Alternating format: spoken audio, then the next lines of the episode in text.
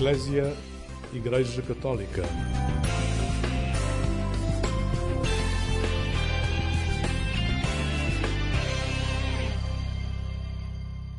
Olá, bom dia para si, bem-vindo. Este é o programa Eclésia da Igreja Católica, aqui na Antena 1 da Rádio Pública. Um bom domingo. Começo por lhe deixar uma mensagem que vem de um sítio especial. Cari fratelli e sorelle, buongiorno. Onde os nossos erros se tornam um escândalo, peçamos a São José que nos dê coragem para dizer a verdade, pedir perdão e recomeçar humildemente. E a tutti auguro una buona domenica. Per favore, non dimenticatevi di pregare per me. Com esta mensagem do Papa Francisco, damos início a esta emissão do programa Eclésia da Igreja Católica. Convido a ficar na nossa companhia. Vamos ouvir agora os Terceira Margem com o seu tema Pedaços de um Sonho.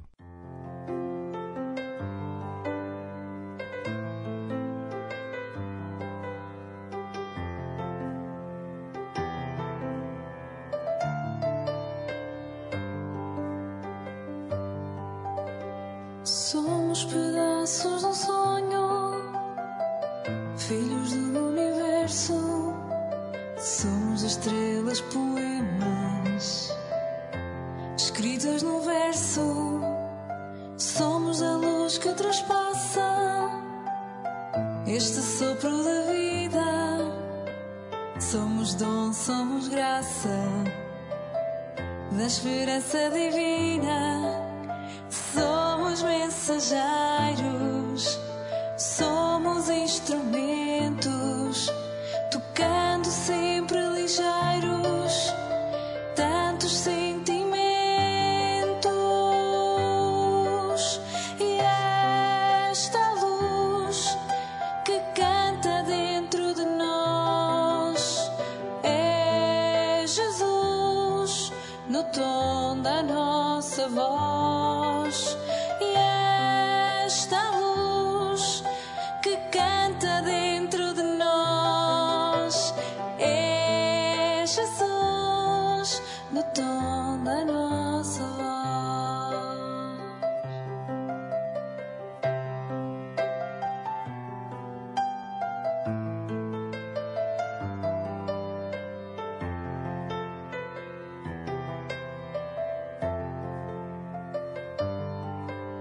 Somos mensageiros, somos instrumentos,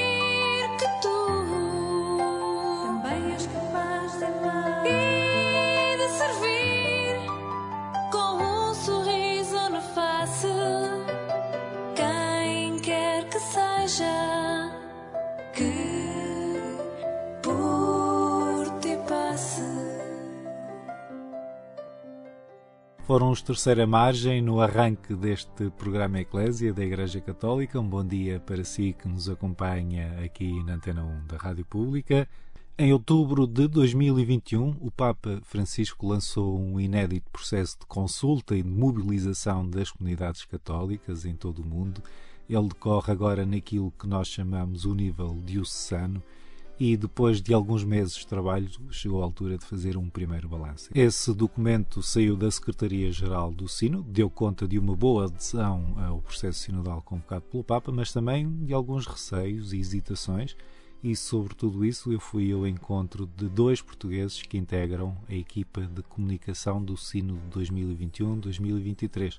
São eles o padre Paulo Terroso, da Arquidiocese de Braga, e a Leopoldina Reis Simões, da Diocese de Leiria Fátima.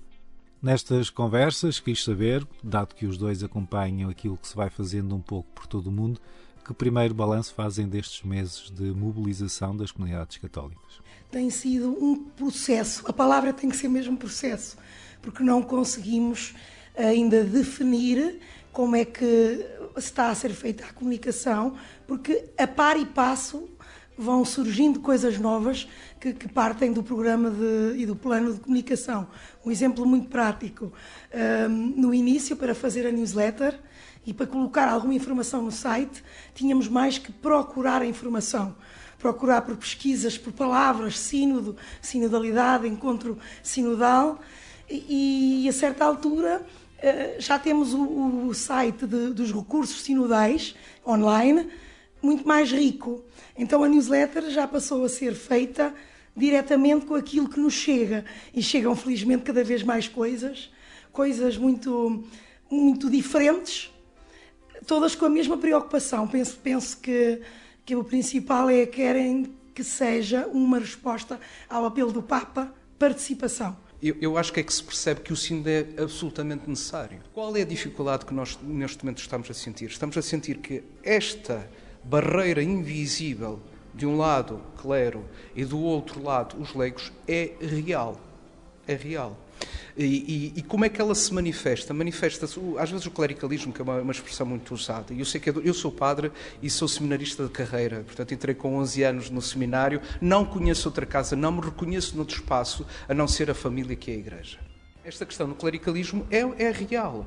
E é tão real no momento em que o padre, por exemplo, diz assim: quem manda aqui sou eu, e portanto vocês obedecem. Portanto, temos aqui um, alguém que manda e outros que simplesmente tenha como objetivo cumprir tarefas. Isto é uma caricatura também. Mas também é tão clericalismo quando, quando um leigo diz: o seu padre é que sabe.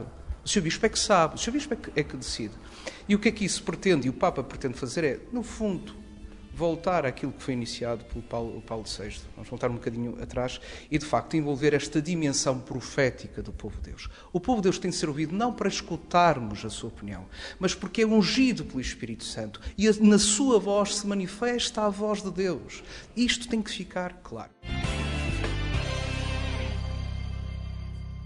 O processo sinodal lançado pelo Papa Francisco em outubro do ano passado e que decorre até 2023 é um dos grandes desafios deste pontificado e um momento que ficará para a história da Igreja Católica, sem dúvida. Nós vamos continuar a conversar sobre este tema daqui a pouco. Fique na nossa companhia. Convido agora a ouvir Ciro e a Gisela João cantando Rio de Água. Sempre ouvi dizer: só quem anda cai. Aprendi a perder. Hum, lavo as rugas da dor que o tempo deixou. Marcas de quem eu sou.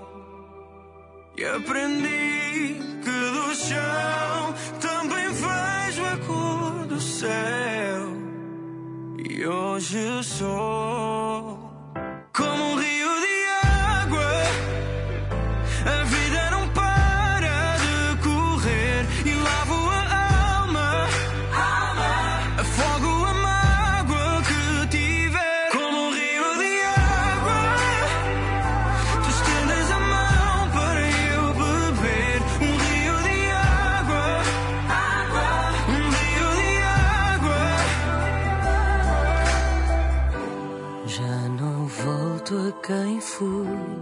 eu aceito em paz, mas carrego em mim o que me desfaz. E as flores que um dia reguei,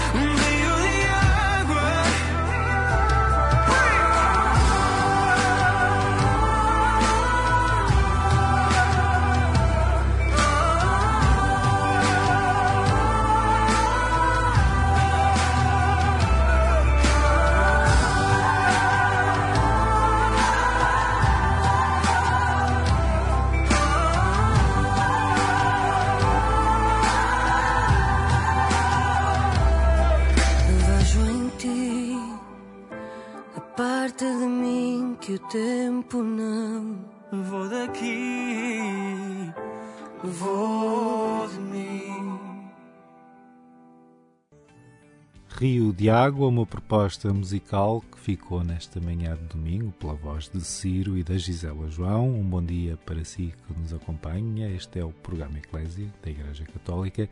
Converso hoje com dois portugueses que têm uma missão muito especial.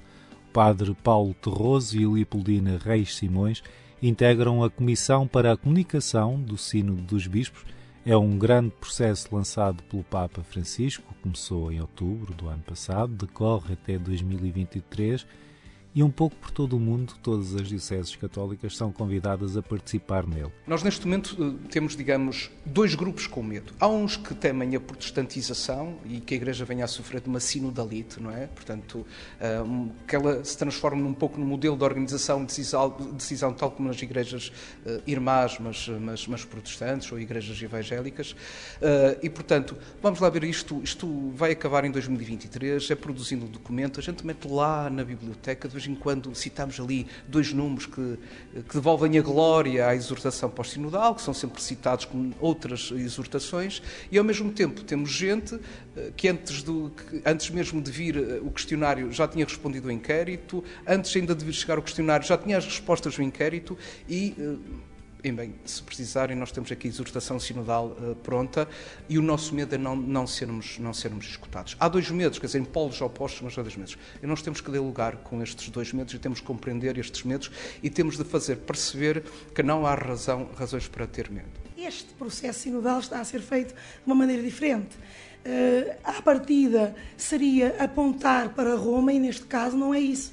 É o mundo inteiro a ser notícia e a fazer caminho. E isso uh, trouxe muitas dúvidas, mesmo a sacerdotes, mesmo em sacerdotes, uh, que dizem que, como que não acreditam que, que o processo chegue a Roma e seja efetivamente ouvido. Os leigos também, até porque muitos problemas que a Igreja tem passado, isso depois passa, não é?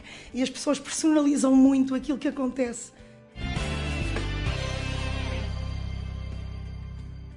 Estou certo que desse lado haverá muita gente a participar com bastante entusiasmo neste processo da Igreja Católica, mas para outros ele é algo um pouco estranho até se calhar desconhecido.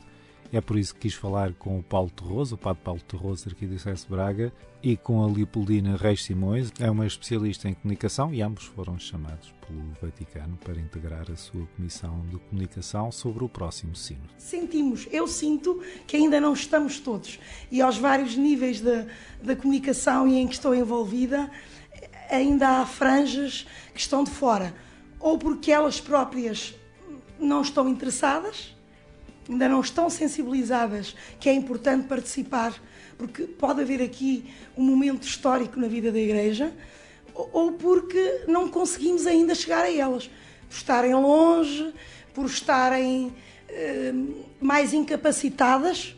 A questão, por exemplo, das pessoas com deficiência, dos jovens que estão muito longe da Igreja, a viver outras realidades e que são puxados para essa realidade de forma muito convicta e nós deixámos um pouco como que só confiamos em Deus, mas não pode ser.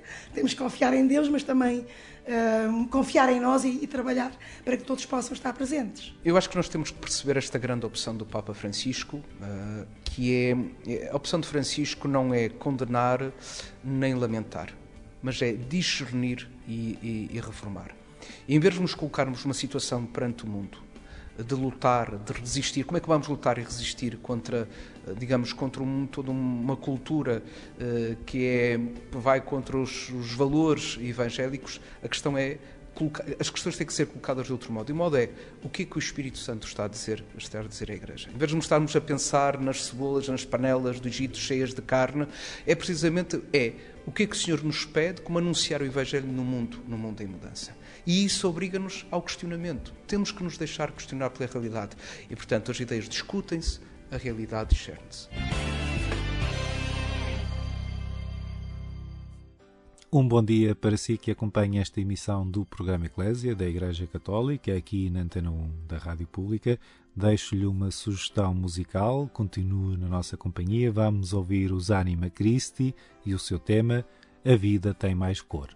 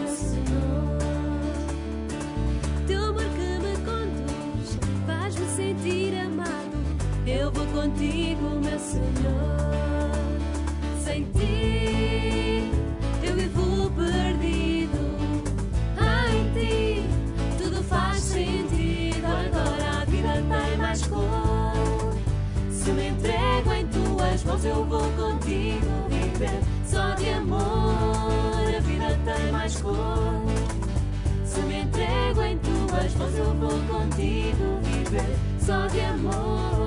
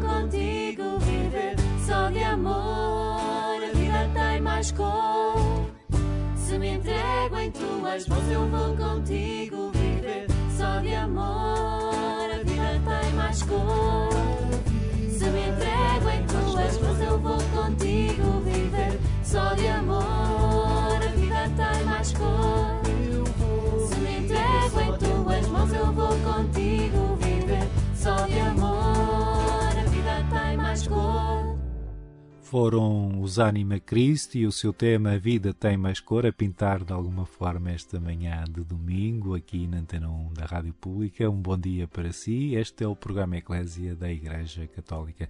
Temos estado a conversar nesta emissão sobre o processo sinodal lançado pelo Papa Francisco, foi em outubro do ano passado, prossegue até 2023.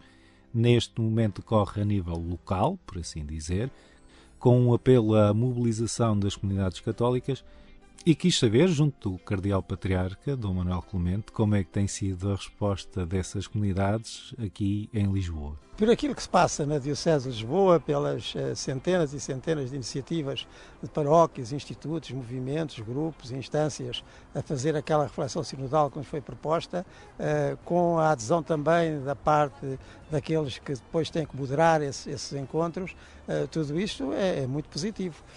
Aliás, vem muito aqui em Lisboa na esteira do que aconteceu já há uns anos, quando nós fizemos aqui também a preparação do nosso sino diocesano 2016, em que dedicámos cinco trimestres sucessivos aos cinco capítulos do Evangelho Gaudium e também tivemos nessa altura uma adesão de para cima de 20 mil pessoas em centenas de grupos sinodais. Portanto, há uma enorme vontade de participar, assim haja ocasião, motivação. A vida hoje, como nós sabemos, é muito dispersa e dispersiva, Mas para pessoas que, que saberam da Igreja ou que têm algum interesse no facto católico, eh, a disponibilidade é muito grande. E isso está-se a verificar mais uma vez. Mas como se insiste, e é bom insistir, isto é um plano muito bonito, muito grande para a Igreja Universal, mas tem que assentar na prática das comunidades, ou seja, nas próprias comunidades, nos seus dinamismos sinodais, os conselhos pastorais paroquiais, os conselhos económicos eh, paroquiais, eh, os grupos, os movimentos, os institutos, tem que ter uma prática sinodal constante, porque aí depois é que a coisa se realiza. Porque isto são sonhos, eh, mas para ter realidade é preciso vontade, e vontade prática, e onde se está.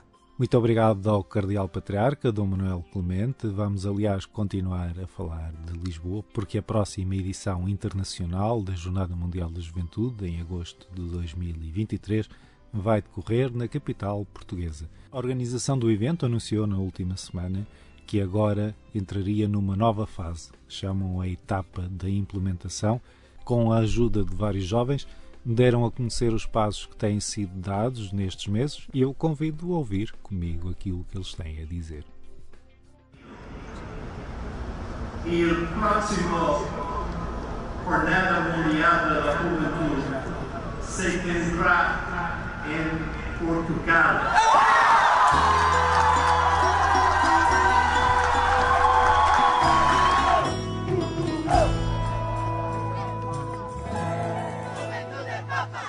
Há mais de dois anos que inúmeras equipas de voluntários dedicam o seu tempo a esta Jornada Mundial da Juventude. Jovens, rapazes, raparigas, mães, pais, sacerdotes, consagrados e bispos de todo o país. Juntam-se para sonhar e concretizar um tempo novo, uma oportunidade de renovar a nossa igreja. Têm sido milhares de reuniões por Teams. Sim, milhares. E outras tantas presenciais. A 22 de novembro de 2020, recebemos em- os símbolos em Roma, pelas mãos do Papa Francisco, que nos lembrou que estamos a fazer uma peregrinação espiritual. Dom Delantino Mendonça pediu-nos para sermos sinal. E a cruz e o ícone de Nossa Senhora chegaram a Lisboa e logo partiram para os Palop, Espanha e Polónia. Dom América Guiar, o presidente da Fundação JMJ Lisboa 2023 e Duarte Richardi, que é o secretário executivo, também tem algo a explicar-nos sobre o que representa, afinal, esta nova fase de implementação. Caras amigos e amigos, chegou o momento da implementação. Queremos agradecer-vos por tanto bem recebido através do vosso trabalho nos últimos dois anos. Quero agradecer também os sacrifícios de cada um de vós no vosso trabalho, na universidade, na escola, em tantas e tantas tarefas que ficaram em segundo lugar para que a jornada fosse verdadeiramente uma prioridade. E vamos cheios de alegria e coragem ao trabalho numa nova fase. Contamos com o Papa, contamos com o Cardeal Patriarca, contamos com toda esta vasta equipa para acolhermos os jovens de todo o mundo no próximo agosto de 2023. Contamos com todos. Contamos contigo. Este caminho para Lisboa 2023 passa nos próximos meses por todas as dioceses portuguesas. Simbolicamente, a cruz da Jornada Mundial da Juventude que foi entregue aos jovens por São João Paulo II e o ícone mariano que acompanha essa cruz passam pelo território nacional. Neste momento encontram-se na Diocese de Porto Alegre, Castelo Branco, e na próxima semana vão visitar o arciprestado, ou seja, o conjunto de paróquias da Sertã.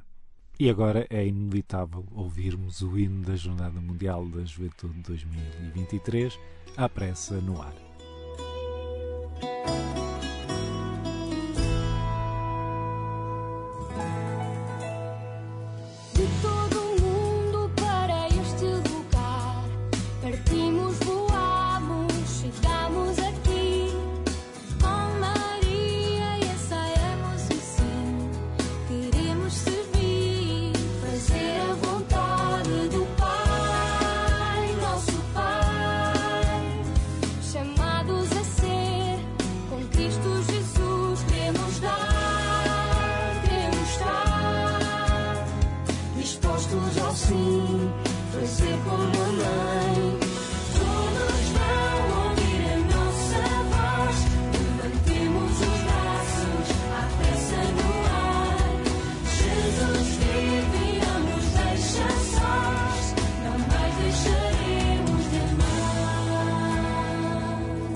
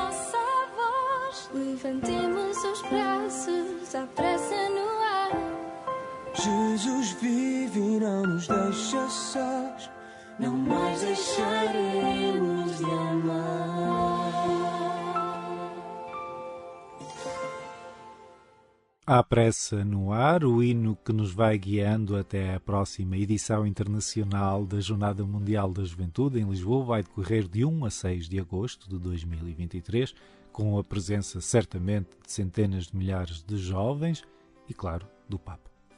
Chega assim ao fim esta emissão do programa Eclésia da Igreja Católica. Eu sou Otávio Carmo, jornalista, estive consigo ao longo dos últimos minutos. Agradeço muito pela sua companhia. A nossa emissão acompanha a mudança de programação na grelha da Antena 1. Assim sendo, voltaremos à sua companhia pouco depois da meia-noite, na madrugada de quarta para quinta-feira, se Deus quiser. Despeço-me com votos de um santo domingo e uma vida feliz.